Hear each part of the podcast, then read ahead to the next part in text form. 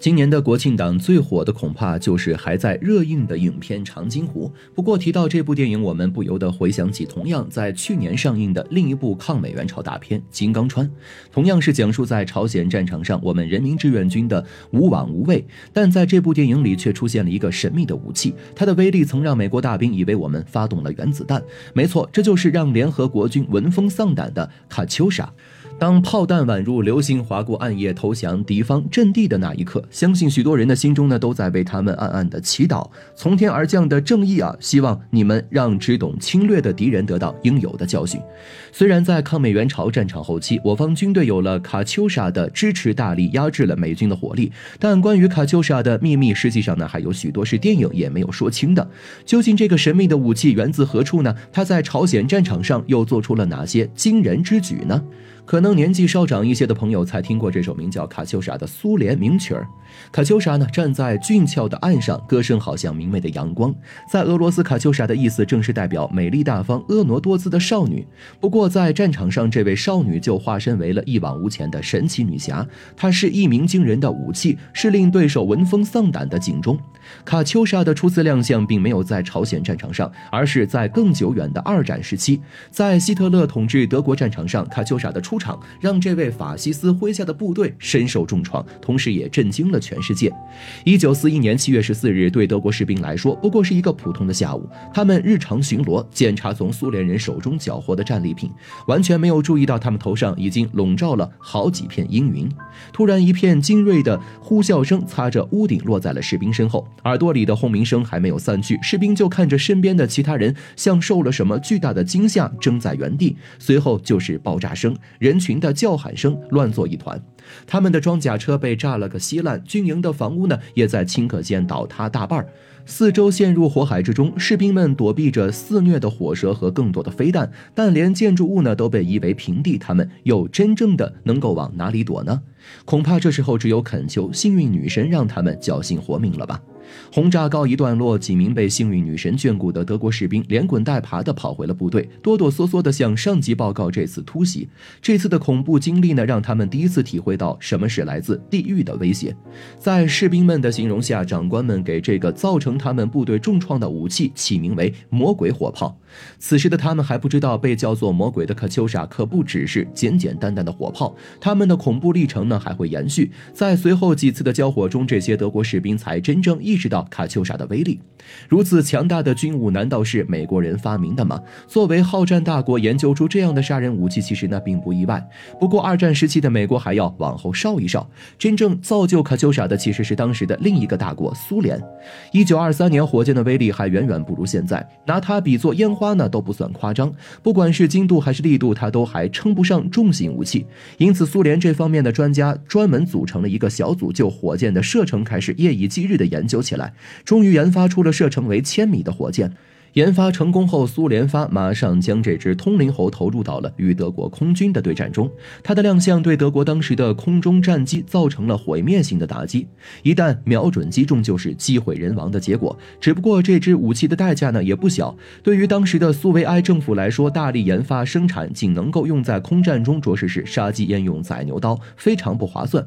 所以慢慢的，关于这支武器的研究呢也被暂时搁置下来。直到有一天，一位工程师在看到士兵。将火箭装载上卡车的时候，突然灵光乍现，产生了一个绝妙的点子。这样的武器为什么只能够用在天上，不能够在路上发挥呢？假如装到卡车上，就这样，工程师找来了几个专家，开始做起了实验。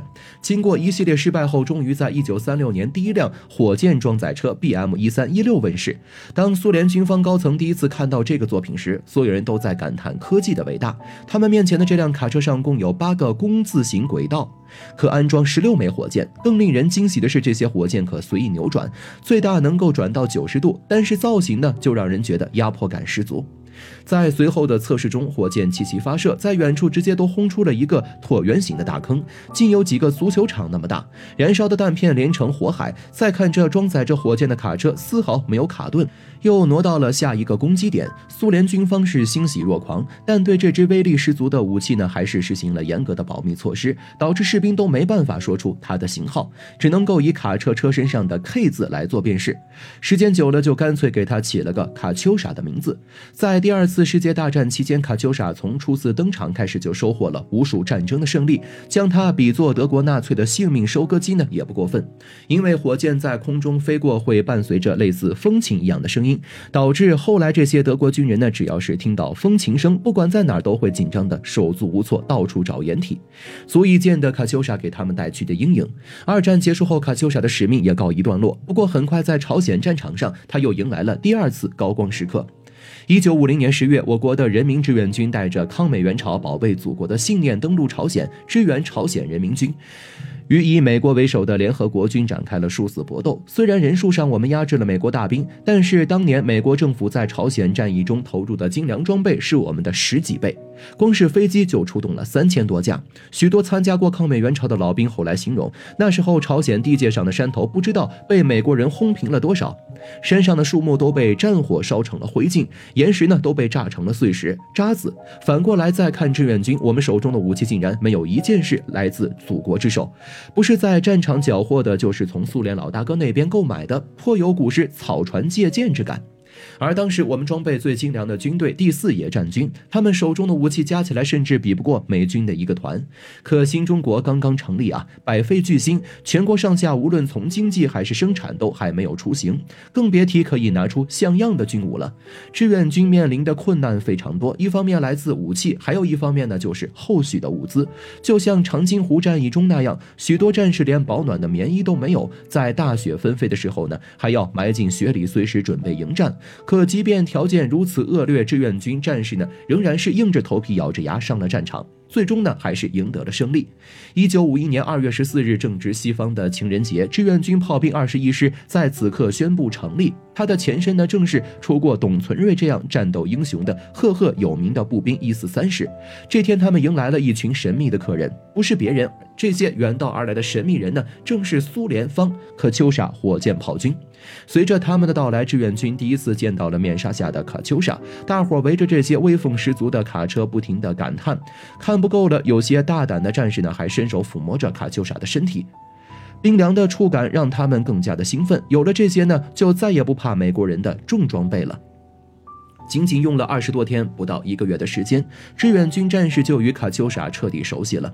见过它的威力后，士兵们对战局变得比以前还要有信心。一九五一年四月，二十一师带着卡秋莎一起秘密登陆了朝鲜战场。为了不让联合国军发现士兵们利用卡秋莎的外观优势，将它伪装成了一辆普普通通的工程运输车。此时的美军还不知道，等待他们的将是朝鲜战场上最致命的打击。上甘岭一役是朝鲜战场上屈指可数的惨烈战役，但也是志愿军获得伟大胜利的战役。卡秋莎在这场战斗中大放异彩。彭老总命卡秋莎二零九团编入炮兵第七师，投入上甘岭战场。二十四辆卡秋莎在一瞬间就可以发出三百八十四枚火箭弹，他们与步兵队呢相互配合，一边压制敌军，一边突击。即便面对联合国军六万多人，榴弹炮三百多门，也毫无惧色。在卡秋莎的猛烈打击下，美军避无可避，伤亡惨重，将近七百多名美军命丧当场，尸骨无存。而我方按照预定的作战计划，成功夺回了阵地。卡秋莎在朝鲜战场上完成了他的高光使命。卡秋莎的威力令美国大兵闻风丧胆，他们甚至一度以为志愿军发射的不是火箭炮，而是原子弹。经过多场战役，火箭炮兵第二十一师已经成为了志愿军中的佼佼者。士兵们凡是看到带着八四车号的二十一式车辆呢，都会脱帽致敬。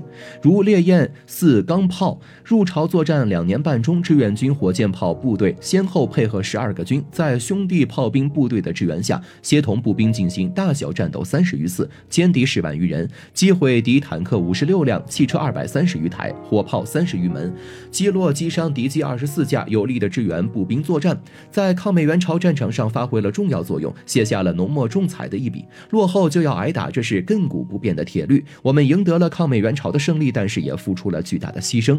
我们一向热爱和平，但一旦局势危及国家安全，我们就必须铁腕归来。